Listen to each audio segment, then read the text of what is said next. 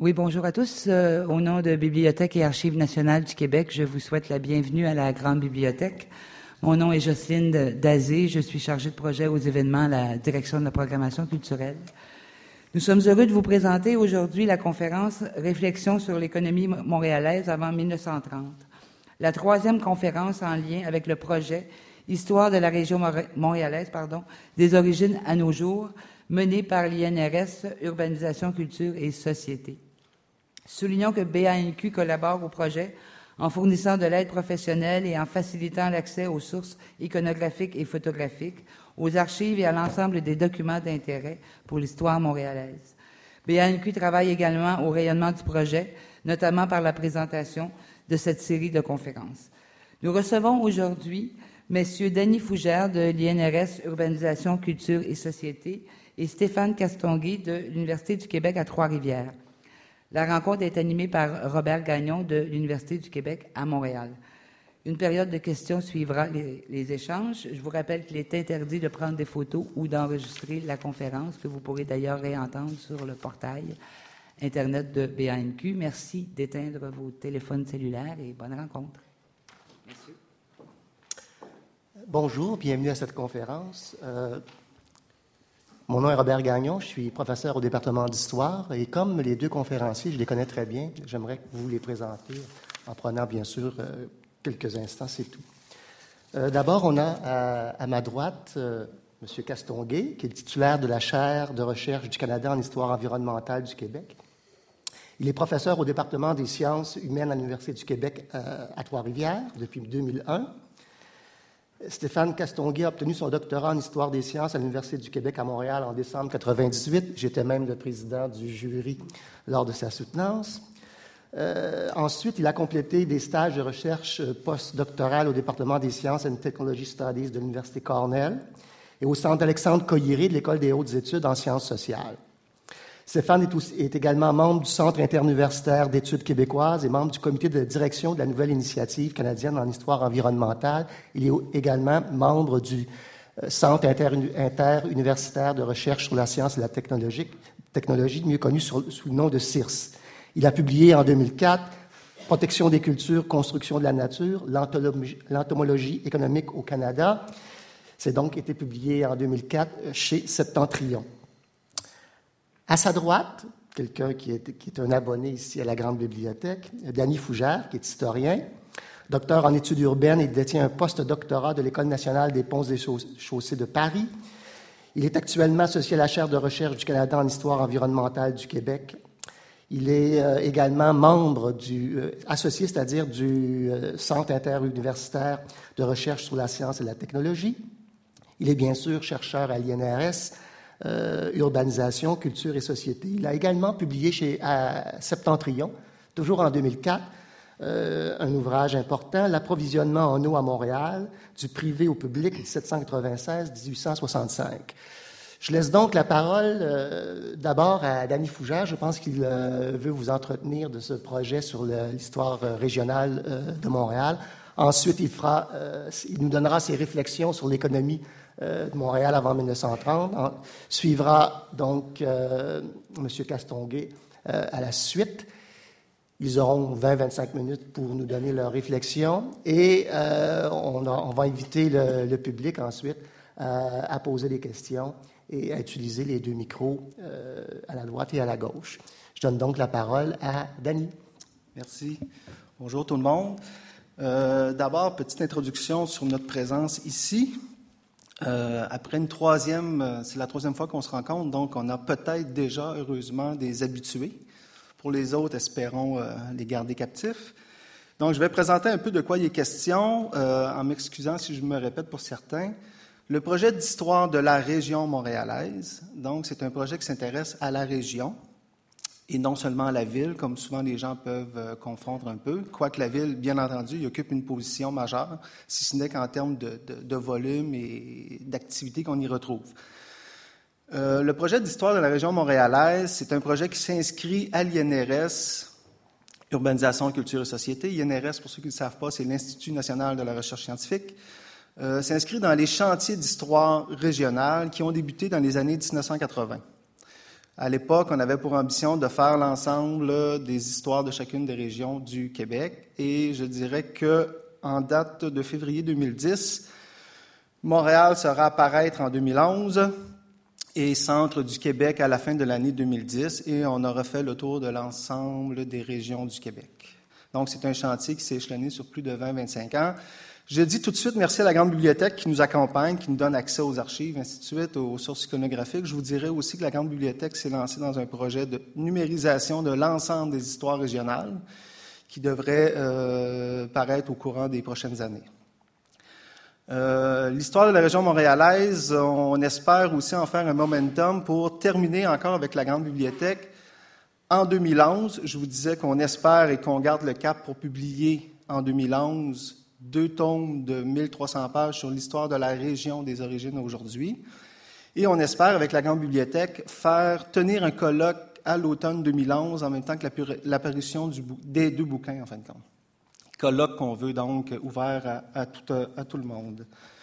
Voilà pour euh, la présentation du projet d'histoire régionale qui s'inscrit donc dans les chantiers d'histoire régionale de l'INRS. Aujourd'hui, l'économie montréalaise avant 1930, réflexion sur.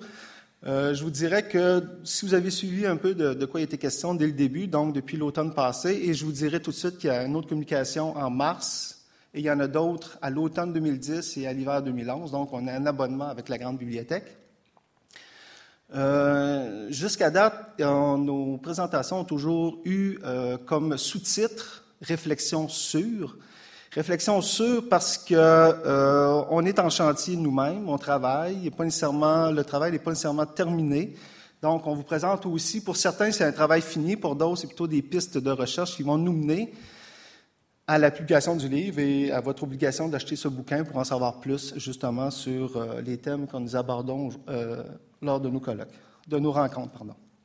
Donc, l'économie montréalaise avant 1930, Réflexion sur son, évolution générale, donc on, va revoir un regard général, puis ensuite sur euh, quelques transformations dans l'emploi qui, selon moi, est un indice fort pour suivre ou comprendre les transformations. Oups, voilà. Un petit peu. Euh, je redis aussi pour ceux qui étaient déjà venus, euh, qu'est-ce que la région montréalaise? Rapidement, la région montréalaise, quand on fait l'histoire de la région de la Gaspésie, les gens ont tout de suite une idée de quoi il est question, ou l'histoire de la côte nord, de quoi il est question. Mais quand on parle de la région montréalaise, de quoi est-il question? En fait, c'est une région qui est amovible, ou plutôt qui est, euh, comment dire, qui, qui s'agrandit avec le temps. Euh, ce qu'on a fait, ce qu'on a pris comme euh, proposition, on s'est inspiré un peu de Statistique Canada qui s'intéresse euh, au déplacement pendulaire ou au navettage. C'est-à-dire, pour faire une histoire courte, aujourd'hui, en 2010, Statistique Canada, pour savoir si vous êtes parti de la région montréalaise, on s'intéresse à savoir si matin et soir, vous pouvez faire la navette entre la ville et où vous habitez. Je vous épargne quelques calculs scientifiques autour de ça, là. mais tout ça pour vous dire que c'est un peu la même façon euh, qu'on a fonctionné pour comprendre l'histoire de la région montréalaise, c'est-à-dire que quand vous allez regarder nos bouquins, en 2010, euh, la région montréalaise va s'étendre jusqu'à Saint-Jérôme. Euh, quand on va regarder la région montréalaise au 19e siècle, pour l'essentiel, c'est l'île de Montréal. concrètement, le vécu, quand on est au centre de la ville, de la vieille ville, puis qu'on veut se rendre à Pointe-aux-Trembles, on en a pour la journée avec les moyens de communication qui existent à l'époque. Donc, vous voyez l'ampleur. L'île, si elle rapetisse au fil des années, au 19e siècle, c'est encore une île qui est euh, fermée, qui est une région en soi. L'île de Montréal, c'est aussi, euh, quand on fait l'histoire de la région montréalaise, pardon, c'est aussi faire des périodes. Donc, nous avons trois périodes dans notre histoire. Des origines à 1796, euh, pour certaines personnes, on aurait pu penser à l'histoire politique, mais on a plutôt pensé, donc, petit exemple, la conquête de 60.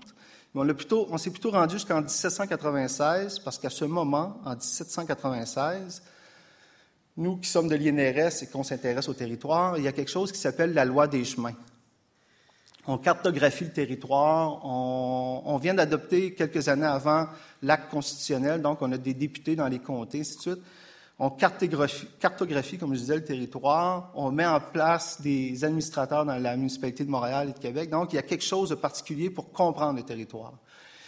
Et notre période très symbolique, on la termine en 1930. C'est l'éclatement de la région montréalaise 1930, c'est l'ouverture du pont Jacques-Cartier et c'est les voitures. Et là, on commence à avoir un navettage hors Montréal. Alors, quand on vous parle de avant 1930, pour ici, il est question d'abord et avant tout euh, de 1796 à 1930.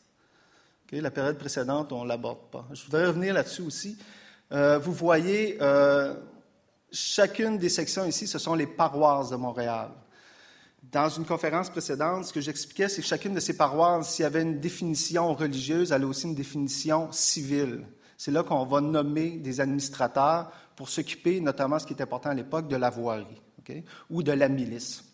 Mais ça, c'était dans une autre présentation. Mais tout ça pour vous dire que la base de notre étude au 19e siècle, c'est quand même en fonction des différentes paroisses. Et qui vous retrouvez au centre, c'est Montréal, la ville, qui est plus petite, qui était beaucoup intéressée par les historiens et les historiennes qui se sont intéressés à cette histoire, alors que pour l'ensemble de l'île, on a moins d'informations. Il faut dire aussi qu'il y avait moins de monde, justement, qui se retrouvaient euh, sur les autres parties de l'île. Comprendre, l'économie montréalaise au 19e siècle, c'est aussi l'inscrire dans, euh, dans le monde, dans l'économie mondiale ou à tout le moins à l'époque l'économie euh, occidentale. Donc ici, je vous ai préparé un peu une ligne du temps. Donc vous voyez entre 1796 et 1930, et à chaque moment, on voit, dès qu'il y a des ruptures dans mes, lignes bleues, des périodes d'expansion ou de dépression. C'est un peu la période en fait, le 19e siècle, c'est un 19e siècle en dents Et les années que j'ai indiquées sous ces périodes, euh, ce sont des années où il y a des crises. 1816, 25, 37, 48. 1873 et 1929, ce sont euh, des crises majeures, donc euh, qui expliquent l'emphase qui est mise ici. Globalement aussi, dans le monde occidental de l'époque, on pourrait dire qu'autour des années 50-60, on pourrait être, on est dans ce qu'on appelle une économie de commerce, quoique des, des pays comme l'Angleterre ont déjà eu euh, une accélération au niveau de la révolution industrielle, mais globalement, on est dans une économie de commerce. Et après les années 50, plutôt 60-70, on pourrait dire qu'on nous sommes dans une économie de production, toujours dans le monde occidental. Économie de commerce, qu'est-ce que ça veut dire? Ça veut dire que l'accumulation du profit, l'accumulation de la richesse se fait d'abord par la transaction, par l'échange. Ce qui fait qu'à ce moment-là, on a parlé de capitalisme commercial. À partir de la révolution industrielle, on va plutôt parler que l'accumulation de la richesse va plutôt se faire par la transformation des produits. Donc, comment dire, la valeur ajoutée sur un produit sur lequel on va travailler. Euh, c'est ce qu'on a appelé euh, le capitalisme industriel. Euh, rapidement, il y a eu deux révolutions importantes dans le monde de l'industrialisation à partir des années 60-70. La première révolution, c'est la révolution de la vapeur, le charbon, le fer. Puis au tournant du 20e siècle, l'électricité, la chimie, le moteur à combustion. donc, rapidement, c'est un peu euh, de ça qui est question. Par la suite, on a parlé de capitalisme financier dans les années 1970-80. Aujourd'hui, peut-on parler de capitalisme immatériel? Je ne sais pas. Toujours est-il que pour les périodes qui nous intéressent, c'est capitalisme commercial et après l'industrialisation, capitalisme industriel. Sur ce rapide cours de l'économie mondiale, l'expérience insulaire montréalaise, où se trouve-t-elle? Est-ce que c'est une économie qui est conforme au modèle occidental? Euh, je dirais euh, rapidement oui par la périodisation, hein, donc les différents éléments qu'on vit. On est, même si on nous présente aujourd'hui la mondialisation de l'économie, on a bien des expériences dans le passé pour constater justement qu'il y avait des échanges dans différents pays. Il y avait déjà une mondialisation dans une certaine mesure à l'époque. Donc, économie conforme au modèle occidental, oui, par la périodisation, par son amplitude, dans les bons comme dans les mauvais coups, et oui aussi parce que Montréal, à l'époque, joue, si on peut dire en guillemets, dans la cour des grands, joue le jeu des grands, des grandes métropoles qui se développent dans les grands axes de commerce. Est-ce une époque formidable? Euh, oui, si ce n'est qu'on pense euh, de l'artisan qui peut-être a-t-il avec lui un apprenti, à la grande entreprise, l'usine avec euh, le travail en série ou le travail qualifié. Ça, ça date de 1930. Euh, je me suis amusé à m'imaginer qu'on avait à peu près la même photographie aujourd'hui avec des ordinateurs puis plein de jeunes qui sont contents de voir comment fonctionnent nos, nos nouvelles technologies. C'est une époque formidable aussi au niveau de l'urbanisation. Hein, on passe de, juste pour la ville de Montréal, à autour de 10 000 personnes en 1800 à près de 900 000 en 1930. Période formidable pour l'urbanisation, mais aussi pour l'urbanisme. Vous voyez un peu ici au début du siècle, et voici à quoi ça ressemble en 1920-1930. Grâce aux ascenseurs, on peut monter plus haut, ainsi de suite. Euh, donc, l'économie montréalaise conforme à ce qu'on retrouve dans le monde occidental. Une époque formidable, oui, parce que c'est vraiment des changements majeurs. Euh, c'est une grande destinée. Au 19e siècle, à tout le moins, les grands dirigeants ont le sentiment d'avoir une grande destinée devant eux. Euh, l'ancien premier ministre Laurier est convaincu que le 20e siècle sera celui des Canadiens, alors que le 19e était celui des Américains. Euh, le sentiment d'une grande destinée aussi, parce qu'au 19e siècle, Montréal est quand même le cœur de l'économie, le cœur de l'industrialisation au niveau canadien. Euh, conforme, mais aussi avec des particularités. Euh, d'abord, en raison des spécificités géographiques ou physiques, Montréal est un nœud géographique d'un grand réseau continental qu'on va voir. Donc, Montréal est à la fois un seuil, puis aussi un tremplin. On arrive à Montréal, on y repart. Il y a des questions géographiques. La première, c'est que c'est une île et il y a des... Euh, euh, pas des chutes, mais aidez-moi, des, des, rapides qui nous interdisent, qui, nous obligent à faire un arrêt à Montréal. C'est conforme, mais c'est aussi particulier parce qu'à Montréal, on a aussi une grande bourgeoisie qui est nationale, qui n'est pas seulement provinciale ou locale, qui est nationale, qui a des ambitions nationales. C'est une grande bourgeoisie aussi qui est qui est aussi avec une minorité linguistique anglophone, hein, donc c'est un double statut. Mais on a aussi notre minorité, pas notre minorité, pardon, mais on a aussi notre majorité francophone qui fait partie d'une certaine bourgeoisie, qui est peut-être pas au même niveau, quoi qu'on a des grands comme, euh, je vous dirais, un certain M. Forgette, qui était responsable des transports en commun, ainsi de suite, qui était quand même un homme assez puissant au niveau financier. Donc, conforme, mais aussi avec des particularités. Quand on fait l'histoire, une fois qu'on ouvre nos boîtes, il faut aussi essayer de, faire un ménage là-dedans. On ne peut pas présenter ça euh, un, élément après l'autre. Donc, qu'est-ce qu'on fait? On s'amuse, les historiens et historiennes, à faire des périodes, hein, regrouper des choses. Donc, le 19e siècle montréalais, c'est des sous-périodes, 1796 à 1840 qui nous intéressent ici. C'est vraiment une accentuation de la course pour le contrôle nord-américain, le contrôle continental, et ça avec les nouvelles technologies de l'époque qui sont d'abord la mise en place des grands canaux. Je vais vous montrer une carte par la suite qui montre bien euh, cette question. 1840 euh, à 96, passage à l'économie industrielle, où est-ce que le chemin de fer est à la fois le moteur, mais aussi l'objet. Hein? Le, chemin de fer nous permet d'aller plus loin, mais en même temps, on produit aussi du matériel roulant. C'est l'époque aussi où est-ce que le canal de la Chine devient un espace euh, avec son pouvoir hydraulique dans les années 1845-46. Montréal est au centre de cet univers qui se met en place, l'économie. Écoutez, en 1871, on a autour de 1000 établissements industriels, 21 000 ouvriers. C'est le double, en fait, de ce qu'on retrouve à la même époque à Toronto. Et enfin, la dernière période, 96 à 1930, on, rentre dans un nouveau cycle économique. Peut-être aussi, pour plusieurs, c'est un nouveau cycle politique, parce que c'est justement M. Laurier qui prend les, les rênes du pouvoir, les libéraux prennent le pouvoir, puis vont le prendre quelques années, comme vous le savez. Euh, 96-1930, le produit national brut est multiplié par deux en comparaison avec la période précédente. Vous voyez donc qu'il y a vraiment une accélération assez impressionnante. C'est la période aussi euh, où il y a une croissance de la population et de la richesse qui, pour un court temps même, euh, pourrait même faire rougir nos voisins du Sud, les Américains. Et comme euh, euh, ces différentes années pardon, sont aussi conformes à des éléments d'histoire politique, 1840, c'est le Canada d'Union. 1896, comme je vous disais, c'est euh, l'arrivée des libéraux. Mais entre ça, il y a la Confédération canadienne. Donc, pour chacune des périodes, quels sont les éléments importants ou signifiants pour comprendre l'histoire économique de Montréal? Comme vous voyez, je vous ai convié plutôt à un regard plutôt macro Tantôt, on regardera au niveau microscopique. 1796 et 1840, c'est le déclin du commerce des fourrures qui avait fait notre richesse. On se lance tranquillement vers le bois, vers éventuellement les céréales. C'est les débuts de la navigation à vapeur qui, enfin, on va arrêter de voir un bateau qui n'avance pas pendant des journées faute de vent. Maintenant, on peut avoir une navigation qui va être plus sûre, plus soutenue pour justement lancer un commerce. Euh, la guerre anglo-américaine, hein, l'invasion américaine qui va quand même être assez difficile pour l'économie canadienne. Mise en place des premières institutions de transactions financières, la Banque de Montréal, euh, éventuellement, on va voir dans les années 50, va apparaître la monnaie canadienne, mais donc c'est un début d'accumulation du capital.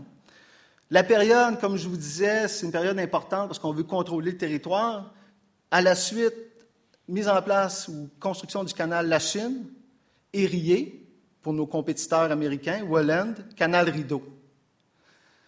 Pour Montréal, c'est aussi un élément important, c'est Montréal devient un port de douane. C'est-à-dire qu'au lieu maintenant d'être obligé d'arrêter nécessairement à Québec, Montréal peut maintenant dédouaner du produit. Donc, on peut devenir, on n'a pas encore les moyens physiques, mais au moins politiquement, on peut devenir un port atlantique. On peut recevoir du matériel et dédouaner en 1832. Et première révolution dans les chemins de fer, le premier chemin de fer 1832 à 1836, le chemin de fer euh, Champlain-Saint-Laurent qui va de Montréal à Saint-Jean-sur-Richelieu.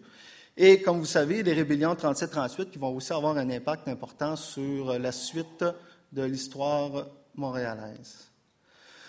Ici, ça vient d'un nouvel abrégé de géographie de 1831. Montréal est une grande et belle ville située dans l'île du même nom, au pied d'une montagne qui fut appelée le Mont-Royal par Jacques Cartier lors de la découverte du pays. Montréal entretient un commerce, euh, un commerce très étendu avec les autres parties de la province et avec le Haut-Canada. Donc, on voit un peu où est-ce que se situe Montréal. Il y a des fonderies, on est en 31, des manufactures de clous, de cardes, de tabac. On y trouve aussi d'excellents fruits, dont la pomme et la poire. La période avant 1840, avec les évolutions technologiques qui, pour l'instant, sont les canaux, c'est vraiment une ouverture sur le territoire. Ici, ce qu'on voit en rouge, en fait, ce que je vais montrer, c'est euh, le canal. J'ai, pas Au sud du lac Ontario, c'est le canal Erie qui va mettre en compétition Montréal avec New York, avec les États-Unis. Donc, il y a une partie qui se joue pour contrôler le territoire. Euh, Montréal, tout en haut, on a un petit bout en rouge que j'ai quand même laissé en rouge. C'est le chemin de fer qui nous mène jusqu'à Saint-Jean-sur-Richelieu. Saint-Jean-sur-Richelieu, sur, sur Richelieu, pardon.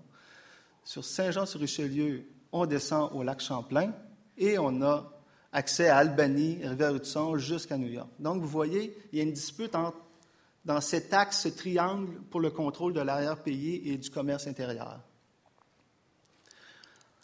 1840 à 96, abolition des tarifs préférentiels. Donc, on vivait un peu dans une protection, ce qu'on a appelé, mais bon, euh, peut-être moins à cette époque-ci, mais ce qu'on appelle le mercantilisme, la métropole qui contrôle notre économie. L'Angleterre décide de se lancer dans le libre-échange, donc abolition des tarifs préférentiels. Donc, les colonies canadiennes, ou montréalaises en particulier, les gens se sentent un peu démunis. Euh, si on était interdit de faire certaines productions, on avait une assurance de faire commerce. Maintenant, on, a le sentiment d'être laissé à soi-même. Donc, abolition des tarifs par la Grande-Bretagne, en contrepartie, on va réussir à adopter un traité de réciprocité avec les États-Unis. En guillemets, petit début de libre-échange entre le Canada et les États-Unis. Donc, vous voyez, ça va changer la dynamique économique. C'est aussi l'ouverture des canaux sur le Saint-Laurent. Je vais vous montrer de quoi était question tout à l'heure. Et c'est euh, l'important, on quitte l'âge des canaux, c'est le début des chemins de fer. On se rend vers l'est, on se rend vers le sud, on construit le pont Victoria. Éventuellement, on peut même aller jusqu'en rendu en 1886, le Canadien Pacifique, on peut même aller jusqu'à Vancouver. Donc, vous voyez une nouvelle dynamique encore plus loin grâce au chemin de fer, toujours l'idée de contrôle du territoire, des obligations au niveau financier à la suite du libre-échange et la création du Canada, qui est la Confédération canadienne. Où est-ce qu'on établit quand même, pour plusieurs analystes, on crée un pays qui va être, en guillemets, à la faveur des provinces centrales au niveau du développement économique. Euh, je vous dirais là-dessus, oui, OK, 1867, et on adopte la politique nationale en 1879. Qu'est-ce que la politique nationale? c'est à la suite de la crise économique, on décide d'adopter un nouveau pacte, protection des douanes, hausse des, tarifs douaniers. On veut, d'une certaine mesure, enfermer l'économie canadienne pour lui permettre de se développer. Il y avait trois axes importants dans la politique nationale de l'époque. Concrètement, c'est euh, les politiciens disent, McDonald's dit, votez pour nous, on a un programme, on a une politique nationale pour notre développement. Il y avait aussi les douanes, aussi les douanes, il y avait ensuite de ça euh, lancer le projet de chemin de fer jusque dans l'Ouest, puis promouvoir le développement du peuplement dans l'Ouest canadien également. Donc, vous voyez ça, j'avais présenté ça lors d'une dernière communication. Ici, euh, ce qui est important, c'est la ligne bleue vers Portland. Montréal, en 1853, a maintenant un accès à l'Atlantique, hiver comme été. Ça, c'est un projet qu'on voyait déjà à l'époque. On voulait avoir cet objectif, ce pouvoir. Vers Toronto en 1860, ainsi de suite. Donc, on a un axe maintenant pour se promener hiver comme été dans le continent nord-américain ou nord-est américain. Euh, donc, ici, vous l'avez vers Lévis et la ligne bleue qui descend jusqu'à Portland. Donc, on a maintenant un réseau euh, important de moyens de transport et éventuellement pour l'économie canadienne et montréalaise. Donc ici, dans les années 70, les premières grandes manufactures, on en retrouve même avec 350 employés. Hein. donc ce n'est pas la majorité, mais certaines entreprises sont maintenant assez gigantesques. 1896 à 1930, euh, rapidement pour l'histoire canadienne, pour la première fois, on a un solde migratoire positif, immigration positive, c'est-à-dire qu'on recevait beaucoup d'immigrants qui partaient dès qu'ils arrivaient au Canada, s'en allaient vers les États-Unis. Maintenant, on les retient. Euh, l'expansion de l'Ouest y est, et Montréal va profiter de cette expansion euh, grâce à l'exportation éventuellement des céréales, mais aussi parce qu'on leur envoie aussi des produits manufacturés. 1896-1930, c'est aussi l'arrivée des capitaux américains. Hein, si le lien lors de la colonisation, c'était Montréal ou le, le Bas-Canada, pardon, et la Grande-Bretagne, une fois qu'on enlève les tarifs douaniers et la protection de la grande colonie ou de la métropole, pardon, maintenant on a un triangle. On retrouve des liens entre Montréal, les États-Unis et la Grande-Bretagne. Et je vous dirais que plus on va avancer dans le 20e siècle, les liens avec la Grande-Bretagne vont s'atténuer et on va maintenant juste avoir un axe nord-sud. Euh, on reconduit les tarifs préférentiels en 1907, ceux qu'on avait adoptés avec euh, la politique nationale de 1879. Retour à l'économie de paix, parce qu'on vit la Première Guerre mondiale, donc un peu une adaptation. Et enfin, la crise de 29. Pendant ces deux périodes-là, je vous dirais qu'en 1896 et 1914, globalement, on a ce qu'on appelle euh, les, euh, les, années folles et euh, l'autre période, ce qu'on appelle la belle époque. Ici, vous voyez le magasin euh, Morgan qui se déplace vers le centre-ville actuel, Sainte-Catherine, à la fin des années 1890. Ici, je vous ai sorti, ça, ça date de 1930, l'intensification du trafic maritime entre le port de Montréal et l'Europe, comme vous voyez. Maintenant, le 19e siècle, Montréal l'est, pardon. Est-ce que c'est une époque formidable? Euh, oui, oui, parce qu'on pense maintenant, on a l'eau courante, l'électricité, euh, il y a tout un mode de vie différent, les grandes infrastructures, les grands réseaux.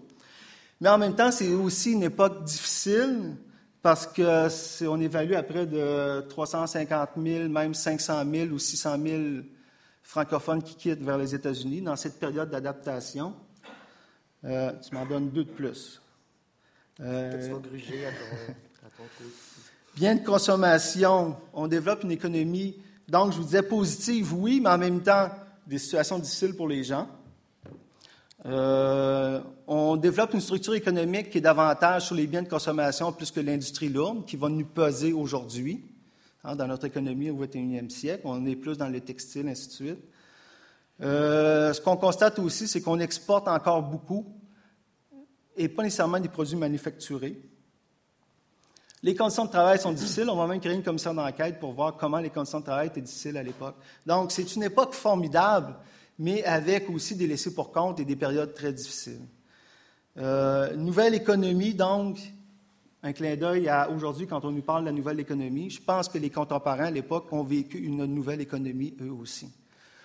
Et pour terminer, je vais juste montrer rapidement deux, trois graphiques pour maintenant, après ça, mesurer justement, y a-t-il ou non des transformations dans le monde économique? Il y a deux choses qu'on peut voir. Il y a la diversité des occupations et il y a la diversité, du la diversité pardon, et le nombre des industries. Il y en a un, c'est le système, on, s'est basé sur les systèmes de classification de Statistique Canada, soit pour les industries ou pour les professions, classification type des professions. Rapidement, on a passé à travers l'ensemble des recensements au 19e siècle, avec toutes sortes de métiers qui n'existent plus aujourd'hui. Il a fallu les catégoriser dans différentes catégories. Ici, je vous parle juste des professions et pas du tout des industries. En 1991, Statistique Canada a créé 10 catégories d'emplois dans lesquelles on inscrit l'ensemble des travaux, des, métiers. De ça, nous, on a pris des. Il a fallu faire la conversion entre les métiers du 19e siècle puis les mettre dans une des catégories différentes pour voir est-ce qu'il y a une transformation dans le monde de l'emploi. Je vous dirais que le même travail est à faire avec les industries. Donc, si on nous dit qu'on était dans une société de commerçants, est-ce qu'en 1931, on a encore des commerçants seulement dans le profil? Donc, euh, Numéro 7, vente et services. Donc, c'était un peu l'idée d'aller voir les transformations au niveau de l'emploi. Et je vous montre juste rapidement, totalement illisible parce que c'est trop petit, sauf que les, les, barres, elles, sont très claires. En orange, c'est Montréal, et en bleu, c'est le restant de l'île. Que vous avez les, en milliers de personnes, et on retrouve à la section euh, pour l'essentiel, sont tous dans les produits de vente et services. Donc, on a repéré les gens pour en 1825 dans quel métier ils sont, et en partie aussi dans les métiers transport et machinerie. Et si on s'en va en 1871, je retrouve encore le point important des services, les métiers, et on commence un peu à voir la dernière catégorie, la 10, qui est euh, la transformation. Donc, le travail en usine, la transformation. Et si on s'en va en 1931, c'est les pourcentages. Ici, on voit que la vente et services va toujours être un espace, un lieu de travail important à Montréal, et celle-là encore aujourd'hui. Ce n'est pas un domaine qui a quitté, qui a été euh, mis de côté. Par contre, on voit très bien que le domaine de la transformation de l'usine, regardez la part qu'il occupe de manière importante. On passe les 100 000 personnes qui travaillent dans ce domaine en 1931. Je vous arrête, j'arrête là-dessus pour M. Castonguay. Voilà. Merci. Merci, M. Fougère. Et donc, je laisse la parole à M. Stéphane Castonguay. Merci. C'est bon, mon cher.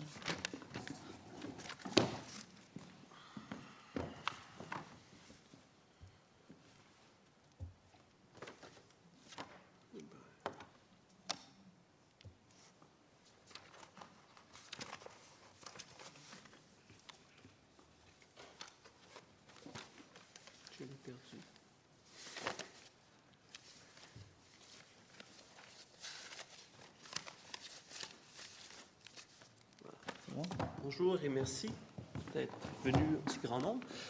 Euh, Danny m'a invité à venir faire part de mes réflexions sur l'économie montréalaise. Je vous avoue que j'en ai très peu.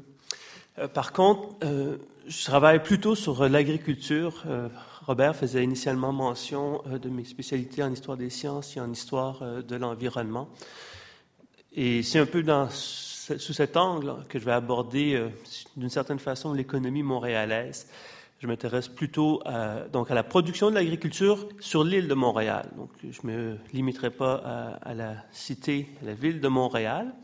D'ailleurs, Dany mentionnait au départ que le projet concerne la région montréalaise.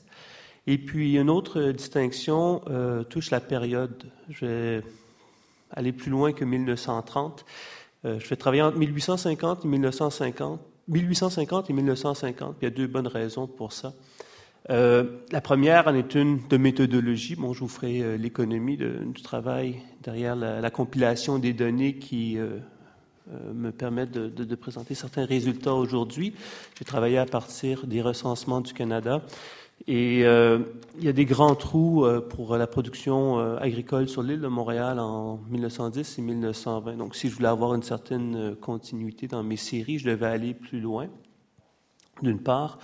D'autre part, 1850 et 1950 sont deux dates très importantes euh, dans l'histoire de l'agriculture du Québec, à mesure où euh, c'est un peu des, des périodes de crise qui donnent lieu à euh, des commissions d'enquête importantes. en fait, c'est pas d'aujourd'hui que les politiciens remettent entre les mains d'autres les problèmes qu'ils doivent régler. Euh, on a eu euh, en 1950 la commission EON et en 1850 une autre commission d'enquête euh, sur l'état de l'agriculture afin d'insuffler des nouvelles orientations au développement agricole. Donc c'est un peu les, bornes que j'ai choisies pour la présentation d'aujourd'hui. Donc, quand on pense à l'agriculture sur l'île de Montréal, en fait, j'ai quelques images que je vous présenterai si j'arrive à faire avancer ça. La souris.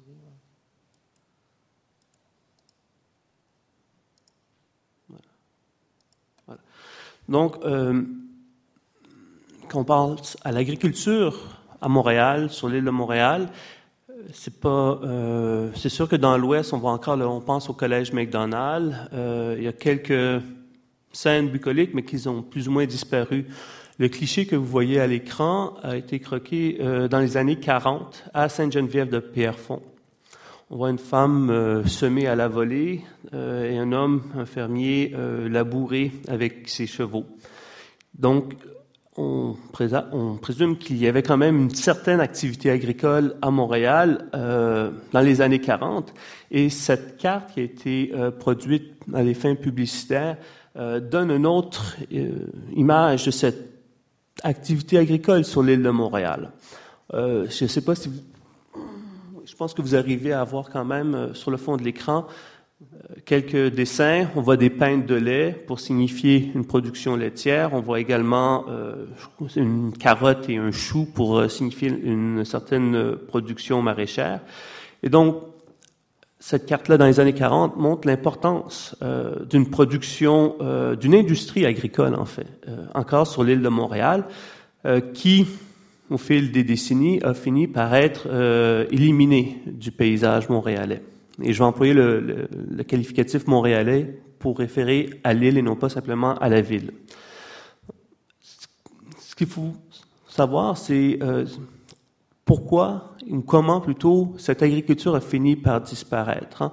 et quelle relation l'agriculture sur l'île de Montréal a-t-elle pu entretenir avec la ville euh, de Montréal, la population urbaine en quelque sorte? On a simplement l'image d'une agriculture qui va disparaître sous l'action des bulldozers euh, pour la construction des banlieues, surtout après les années 50. Euh, C'est une partie de l'histoire. Et euh, ce qui va m'intéresser, moi, ça va être une autre partie, en fait, c'est de voir comment le marché urbain a pu donner euh, certains outils de développement et de transformation de l'agriculture sur l'île de Montréal. Donc, mon exposé se divisera en deux parties. Dans un premier temps, j'examinerai certaines caractéristiques de l'agriculture montréalaise euh, surtout euh, dans la deuxième moitié du 19e siècle, voir un peu comment elle se compare avec le, le, le reste du Québec, avec l'agriculture ailleurs dans la province. Et dans la deuxième partie, j'examinerai plus spécifiquement sur certaines portions du territoire de l'île de Montréal, euh, comment cette agriculture s'est transformée, qu'est-ce que ça euh, signifie pour l'économie montréalaise. Donc, euh, les premiers graphiques comme je disais, porte sur une comparaison euh, Montréal et la province. Et ce qu'on voit euh, ici, c'est le nombre d'exploitations agricoles. On voit que euh, à Montréal, en fait, le nombre d'exploitations agricoles à la fin, dans la deuxième moitié du 19e siècle, va osciller autour de 1400 exploitations. Par contre, la proportion de fermes montréalaise sur l'ensemble québécois va euh, diminuer euh, assez rapidement dans cette deuxième moitié du 19e. Et bon, j'expliquais plutôt qu'il y avait un trou dans mes données en 1901 et 1911, euh, mais on voit qu'il y a une chute brutale après la Première Guerre mondiale. Et une autre façon de caractériser les fermes, les exploitations agricoles sur l'île de Montréal, c'est de penser en termes de taille. Est-ce que ce sont de grandes exploitations, de petites exploitations? Pour ça, on va comparer la moyenne des superficies des fermes avec euh, la moyenne des superficies des fermes à l'ensemble du Québec. Et ce qu'on voit, c'est que, encore là, dans la deuxième moitié du 19e siècle, la ferme montréalaise va se distinguer avec une superficie qui va être à peu près le double de la ferme québécoise. Or, on va voir que par après, en fait, tout au long de cette période-là, l'écart va s'amenuiser petit à petit et finalement, euh, la ferme québécoise va euh, euh, finir par rejoindre et même dépasser la ferme montréalaise. Il y a d'autres données que je ne présente pas ici, mais qui sont significatives dans la mesure où on classifie les fermes en quatre tailles, si on veut, les petites, moyennes, grandes et très grandes. Et les fermes montréalaises vont surtout se retrouver dans la catégorie euh, des petites et moyennes, tandis que les fermes québécoises vont surtout être grandes et très grandes. Et ça, surtout à partir de la fin du 19e siècle. Une dernière, une autre caractéristique que j'aimerais aborder concerne le taux d'amélioration des terres agricoles. Qu'est-ce qu'on entend par amélioration? C'est que euh, le, cultivateur va avoir une grande superficie, mais c'est pas toute la superficie qu'il va exploiter. Et en fait, c'est pas toute la superficie qui peut être cultivée. Il va falloir qu'il ait fait des travaux d'amélioration. Et encore là, on voit une forte distinction entre le taux d'amélioration de la superficie agricole pour le fermier montréalais et pour le fermier québécois. Surtout dans la deuxième moitié du 19e siècle, mais on voit euh, euh, que la, superficie améliorée va tendre à diminuer, euh, surtout après la Première Guerre mondiale, ce qui va s'expliquer entre autres par une espèce de laisser aller ou d'abandon euh, de la pratique agricole dans la mesure où les fermiers vont euh, tenter plutôt que de faire de l'argent en exploitant leur terre, simplement en la, laissant la terre euh, sur le marché de la spéculation.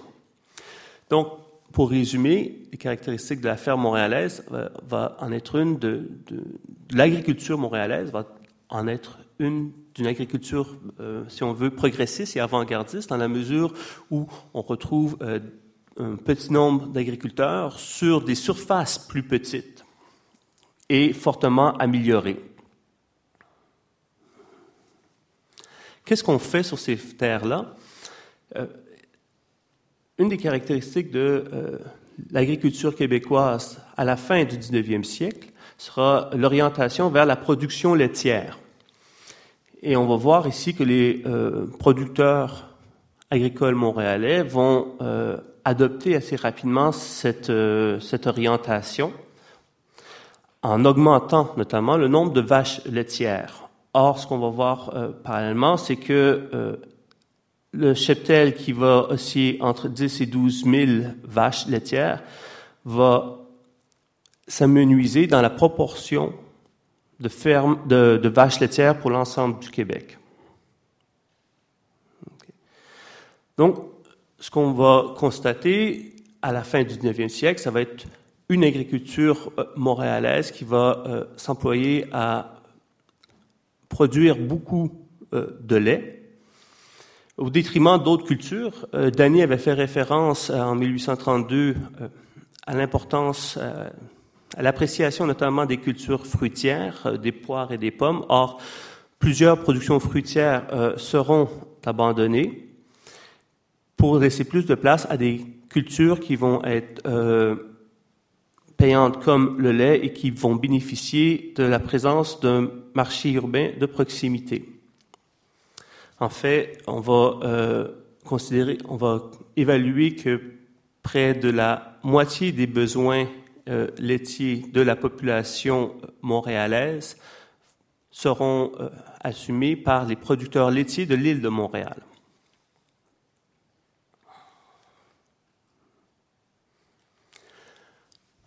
Pendant l'entre-deux-guerres, on va assister à une transformation assez importante euh, du type de production agricole.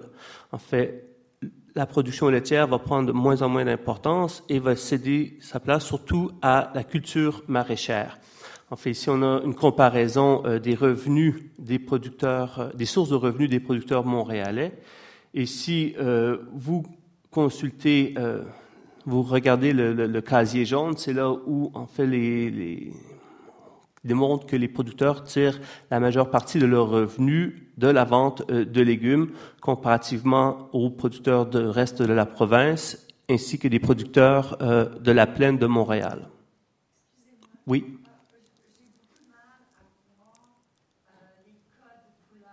OK.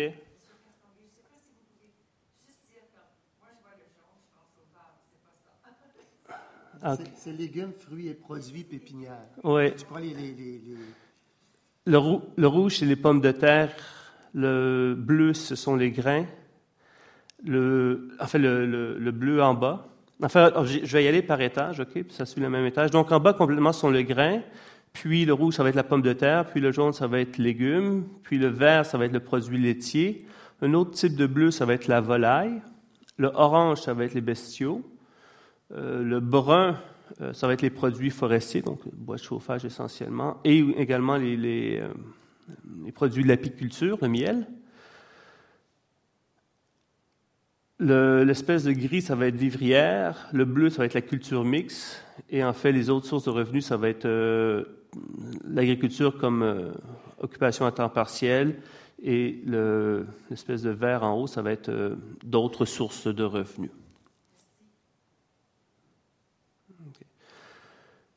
Donc, ce qu'on a constaté, c'est que euh, d'une agriculture essentiellement tournée vers la production laitière, on se tourne de plus en plus vers la culture maraîchère comme source de revenus pour les agriculteurs de l'île de Montréal. Je vais voir maintenant dans cette euh, euh, deuxième partie les sources de transformation euh, des productions agricoles.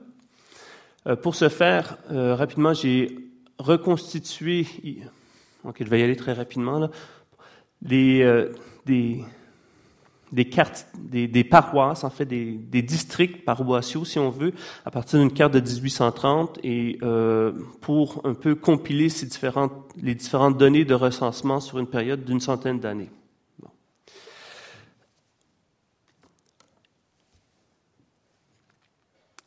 On voit ici euh, que les, euh, superficies euh, améliorées vont être relativement stables, mais qu'elles vont décliner fortement après la Première Guerre mondiale, ce qui euh, correspond un peu à ce que j'avais présenté dans la première partie de l'exposé.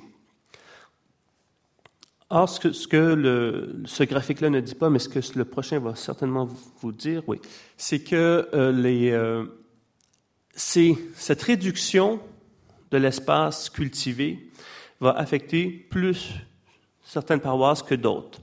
En fait, dans certaines paroisses, on va cesser euh, pratiquement ou, diminuer fortement euh, la production agricole, alors que euh, dans d'autres paroisses, la production agricole va se concentrer. En fait, si on prend cinq paroisses, Saint-Raphaël de l'île Bizarre, Sainte-Geneviève, Saint-Joachim de la Pointe-Claire, Saint-Laurent, ainsi que Saint-Léonard de Port-Maurice, c'est près de 75% de la production agricole qu'on va y trouver en 1951, alors qu'à la fin du 19e siècle, euh, c'était un peu moins de 50% de la production agricole qu'on y trouvait.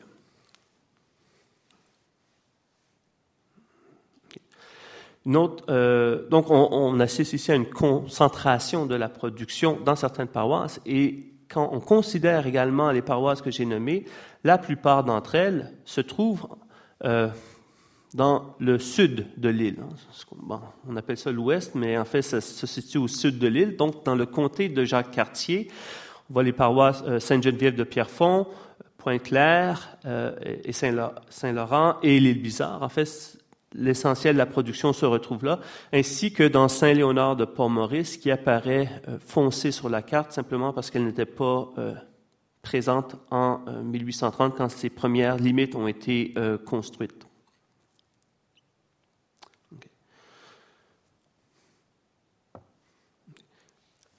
cette concentration de la production agricole va se refléter également sur, en termes de où se situe le cheptel montréalais. Donc, la majorité euh, euh, des, animaux domestiques en agriculture vont également se retrouver euh, dans le, sud de l'île. En fait, ce sont tous les animaux, c'est la proportion des animaux de Jacques Cartier qui, à la fin du 19e siècle, représente à peu près 50% Jusqu'à cette époque-là, si on compare les comtés d'Aschlaga et euh, de Jacques Cartier, on retrouve une proportion similaire euh, d'animaux de part et d'autre de l'île. Alors que euh, au milieu du XXe siècle, et même c'est une tendance qui s'enclenche, qui est clairement discernable dans l'entre-deux-guerres, les animaux sont majoritairement présents dans l'ouest, dans le sud de l'île. Également, euh, si on regarde le, le, nombre de superficies ensemencées euh, pour euh, le foin ou encore le nombre de superficies pour le pâturage, encore là, la superficie va être plus importante dans Jacques Cartier en nombre absolu et en nombre relatif. Quelles sont euh, les causes de ces, euh, à la fois de cette concentration et de cette concentration qui, d'une certaine façon, va favoriser la présence de l'agriculture dans le sud euh, de l'île? Enfin, on pourrait revenir à la carte du départ. Quand on regarde les poussées d'industrialisation, ce seront surtout le secteur nord de l'île de Montréal qui va être affecté, aussi bien, surtout sur la rive sud, euh, donc sur, euh, sur la rive sud, en fait, sur le bord euh, du Saint-Laurent, avec l'établissement d'une industrie lourde et d'une activité portuaire, que même sur la rive nord, euh, autour de la rivière des Prairies, où euh, on va voir se mettre en place des noyaux d'urbanisation qui feront pression sur les terres agricoles. En fait, j'ai une série de clichés ici de photographies aériennes qui montrent la, pression que le, le développement urbain et l'activité industrielle économique va exercer sur le territoire agricole. Donc, dans Saint-Michel, on voit euh, un noyau euh, d'habitation et des terres qui sont prises entre euh, ces, habitations et des carrières de calcaire. Euh, bon, on reconnaît à, à vol d'oiseau ici les réservoirs des raffineries de pétrole avec tout le chemin de fer et les euh, wagons citernes. Le nord, le sud de l'île va également être affecté, surtout autour euh, dans la ville de la Chine, mais au sud de la Chine, Ville-la-Salle va être un peu à l'abri de cette pression industrielle. Et euh, donc, le sud de la Chine, Ville-la-Salle, le bas de la Chine, Ville-la-Salle, en fait, on voit ici un port, un, encore une photo aérienne et les petits points qu'on voit alignés, ce sont euh, des photographies de verger. Euh, Ici, on retourne à, à Pierrefonds pour voir euh, toujours cette activité euh, agricole. En fait, ce sont des concours de labour ici, à la fois par des tracteurs et des chevaux qui prennent place à Sainte-Geneviève de Pierrefonds. Donc ça, c'est en fait c'est la, carte du départ qui montre un peu la, la pression que l'industrialisation et l'urbanisation vont va exercer sur euh, les terres agricoles. Donc, pour euh, conclure rapidement, puis bon, euh, pour conclure rapidement, l'exposé en fait voulait un peu démontrer comment ces pressions-là ont pu, les pressions de l'urbanisation et de l'industrialisation ont pu gruger petit à petit l'espace agricole mais en même temps, cet espace agricole a été exploité de façon euh, plus intensive et aussi de façon à pouvoir euh, desservir le marché urbain d'abord vers une forte production laitière, puis par l'adoption euh, d'une culture maraîchère. Et cette pression aussi s'est faite sentir de façon différente à travers l'île en fonction des noyaux, des poussées d'urbanisation et d'industrialisation. Je vous remercie. Merci beaucoup, euh, Stéphane. Donc, c'est le temps des questions. Il nous reste six minutes exactement.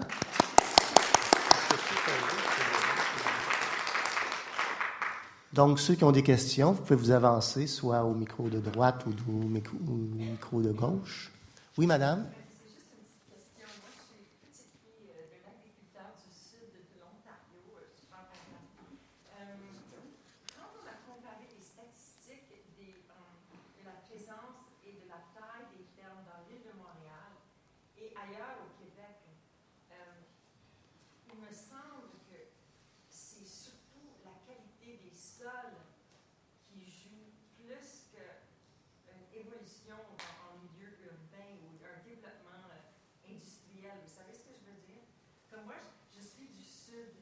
On a des vestiges des, des hautes prairies et tout. C'est comme, je me connais maintenant, depuis mon arrivée à Montréal, il y a 20 ans, que la richesse, comme, on- la, la terre de- du Québec, c'est c'est une terre rude.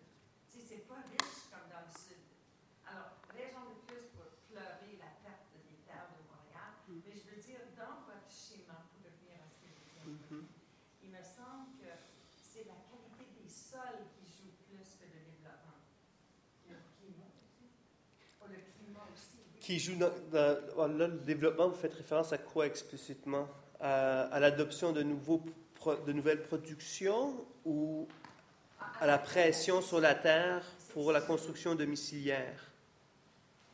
À quel développement faites-vous référence ici Un développement industriel, comme, comme la perte des terres agricoles, la perte, la, la, la disparition des fermes. Il me semble que c'est. Aussi, on compare simplement la ville de Montréal et ailleurs. Oui. Il me semble que ça n'a rien à voir avec le. pas trop à voir avec l'urbanisation. Peut-être que c'est pas clair. Je sais pas si- Mhm. Il n'y a rien de clair ici, là. OK. Il n'y a rien de clair. Puis je m'insurge parce que comment s'appelle votre conférence? Sur l'économie. Moi, je suis venue, j'ai pris du temps. En 1880, Oui. 80 des Québécois francophones étaient ignorants, étaient analphabètes, pas ignorants, c'est pas la même chose. OK. Moi, j'aurais aimé savoir, j'essaie de, j'ai des placements en bourse, j'essaie de voir l'économie de, de Montréal. Mhm. Je viens pas sur un cours de, de- d'agriculture, vous, vous nous avez même pas dit le pourcentage de ce que rapportait l'agriculture dans l'économie globale de Montréal. Vous nous dites pas, la, Montréal, c'était une ville anglophone d'abord, c'était toute l'élite euh, pays, dont euh, pour- qui, propriétaires des futurs chemins de fer.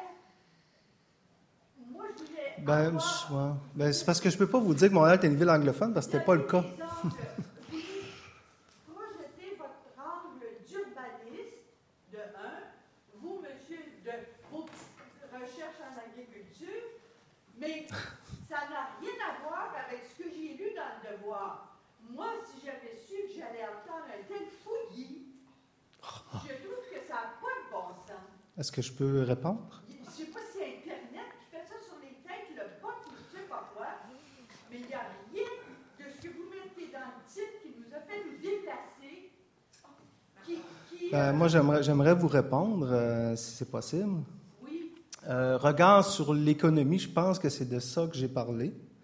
Je pense que j'ai parlé du regard plus général, puis comment l'espace de Montréal s'inscrivait dans l'espace continental et occidental. J'ai indiqué qu'il y avait des- une bourgeoisie francophone, une bourgeoisie anglophone, le centre du Canada. J'ai insisté sur l'importance de cette bourgeoisie. J'ai aussi... Non, euh, Il y a, d'autres- questions, madame. Il y a d'autres questions. Vous ne pouvez pas mo- mobi- mobiliser essentiellement le- cette discussion-là. Vous avez eu amplement le temps de, de faire, de faire valoir votre point de vue. Monsieur Fougère veut y répondre, puis vous, vous le coupez. OK. Donc, euh, puis bon, faut pas oublier que c'est une présentation de 20 minutes. Donc, c'est un regard général sur qu'est-ce que l'économie, est-ce qu'elle s'inscrit ou non, qu'est-ce qu'elle a de particulier.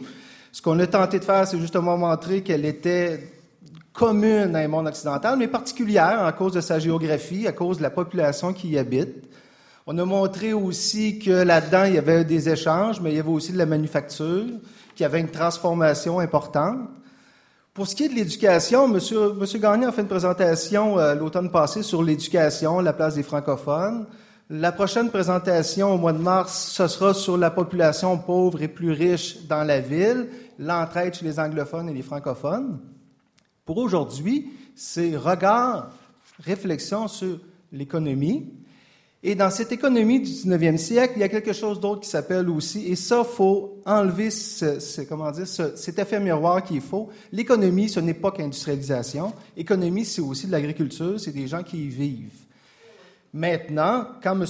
Castonguay, pourra toujours répondre, il est assez grand pour le faire, mais quand M. Castonguay nous montre justement la place que l'agriculture ou l'occupation du territoire agricole sur l'île y est, c'est intéressant pour la suite de l'histoire sur le 20e siècle pour dire où est-ce qu'on est rendu aujourd'hui dans la place de l'agriculture sur l'île. Quand Madame posait la question tout à l'heure, c'était aussi de dire, est-ce qu'il y a d'autres choses que la pression seulement urbaine? Est-ce que c'est les méchants citadins qui veulent nécessairement prendre euh, le territoire agricole, si j'ai bien compris. Et ça, je ne pense pas que ce soit le cas non plus. Il y, a, une joute qui se joue entre les grands producteurs, si ce n'est dans le bout de Saint-Hyacinthe, que les autres ne font pas le poids à côté d'une concentration du monde agricole, ainsi de suite. Je suis désolé si ça ne vous satisfait pas, mais donc à ce niveau-là, il y a vraiment une approche de l'économie. Je pense que j'ai parlé d'économie avec, j'ai employé des termes comme la crise, l'expansion, ainsi de suite. Euh, voilà. Il y a une question aussi? Justement, à ce sujet-là, euh, ben, probablement on a le cas du canal de la Chine qui est assez exceptionnel, mais il euh, ne faut pas oublier qu'à l'époque, euh, je veux dire, on va avoir la Confédération, mais il y a trois niveaux de gouvernement. Il y a le provincial, le fédéral et le municipal. Et le municipal ne va pas très bien, parce que moi, je suis membre de la Cité historique de Saint-Henri, qui était pourtant une ville qui a boumé. Il a fini par faire faillite en 1905, tellement elle n'arrivait pas à balancer ses budgets. Et finalement, ils se sont annexés à Montréal, qui elle-même s'est retrouvée en tutelle, si je me rappelle, ou en tout cas, euh, dans les années 30, ça n'allait pas très, très bien, parce qu'il y a toujours ce problème que les villes n'ont pas beaucoup de revenus, et puis ils arrivent difficilement à balancer leur budget. Hein, puisque les impôts vont. Ben, il n'y a pas d'impôt sur le revenu, mais les taxes vont à Ottawa, à Québec, mais euh, enfin, le problème municipal est. C'est un peu comique de penser que sous l'Union, on crée les municipalités, mais on ne leur donne pas beaucoup de pouvoir finalement, ce qui fait que vraiment, euh, ça reste un niveau qui, a des gros problèmes à balancer ses budgets. Et c'est un niveau qui, dans notre histoire, et là, je, prêche pour ma paroisse parce que j'ai travaillé sur le monde municipal. C'est un niveau qui est important dans notre histoire. On a été rapidement, comme je vous ai dit à l'automne passé, quand on a fait une présentation sur le territoire, on parlait justement du passage de la paroisse en tant qu'unité administrative. C'est là qu'on nomme la milice, c'est là qu'on nomme aussi euh, les responsables de la voirie, à la création des municipalités à partir de 1840, 1855, euh, municipalités de comté, municipalités locales. Et c'est des acteurs, mais il faut, faire juste attention, ça on, le fera à mesure qu'on va avancer notre étude. Il y a la municipalité en tant que quantité, une corporation, un pouvoir, puis il y a la municipalité en tant qu'objet de finance, mais aussi de la population, hein, qui est un peu euh, quand même différent des deux. Et dans le développement économique, je vous dirais, je vous ai montré une photographie, euh, une illustration, pardon, où on voit le trafic maritime Hein, rapidement, bon, en 1930. En fait, ça s'était fait par la Commission industrielle de Montréal. Donc, comme aujourd'hui, on a des élus municipaux qui disent on n'a pas nécessairement les outils pour faire un développement économique, mais on veut participer à ce développement économique. Donc, euh, chambre de commerce, ainsi de suite. Vous voyez, donc, on a déjà quand même des acteurs. Et souvent, les élus municipaux, aujourd'hui comme avant, vont dire on veut participer au développement, on a tous les moyens, on, nous sommes près des chemins, nous sommes près des gens en même temps, ben, on n'a pas nécessairement tous les moyens parce qu'on ne contrôle pas les finances, les taxes, ainsi de suite. C'est un peu le même débat aussi. On, le, temps, le temps euh, nous manque. Euh, je prendrai. Je vais simplement dire que j'ai trouvé ça fabuleux qu'on parle de l'agriculture parce que c'est justement au cœur du territoire. Alors, je vais simplement dire ça. Merci, M. Merci d'être venu en grand nombre. si je ne me trompe pas, le 20. Ah, j'ai un blanc. Le 16 ou le 16? Le 16? Mais vous pouvez. Euh, c'est un. Mardi. Mardi, cette fois. OK. Vous pouvez voir sur le portail et dans le calendrier, c'est déjà. Euh, désolé. Le contenu des conférences, est-ce qu'il est diffusé? Sur Internet? On va Non, il paraît que c'est en balado-diffusion sur euh, la vous c'est bon, on n'a pas le temps. hein. Tout le monde s'en lève. Les anciennes sont là déjà. Ouais.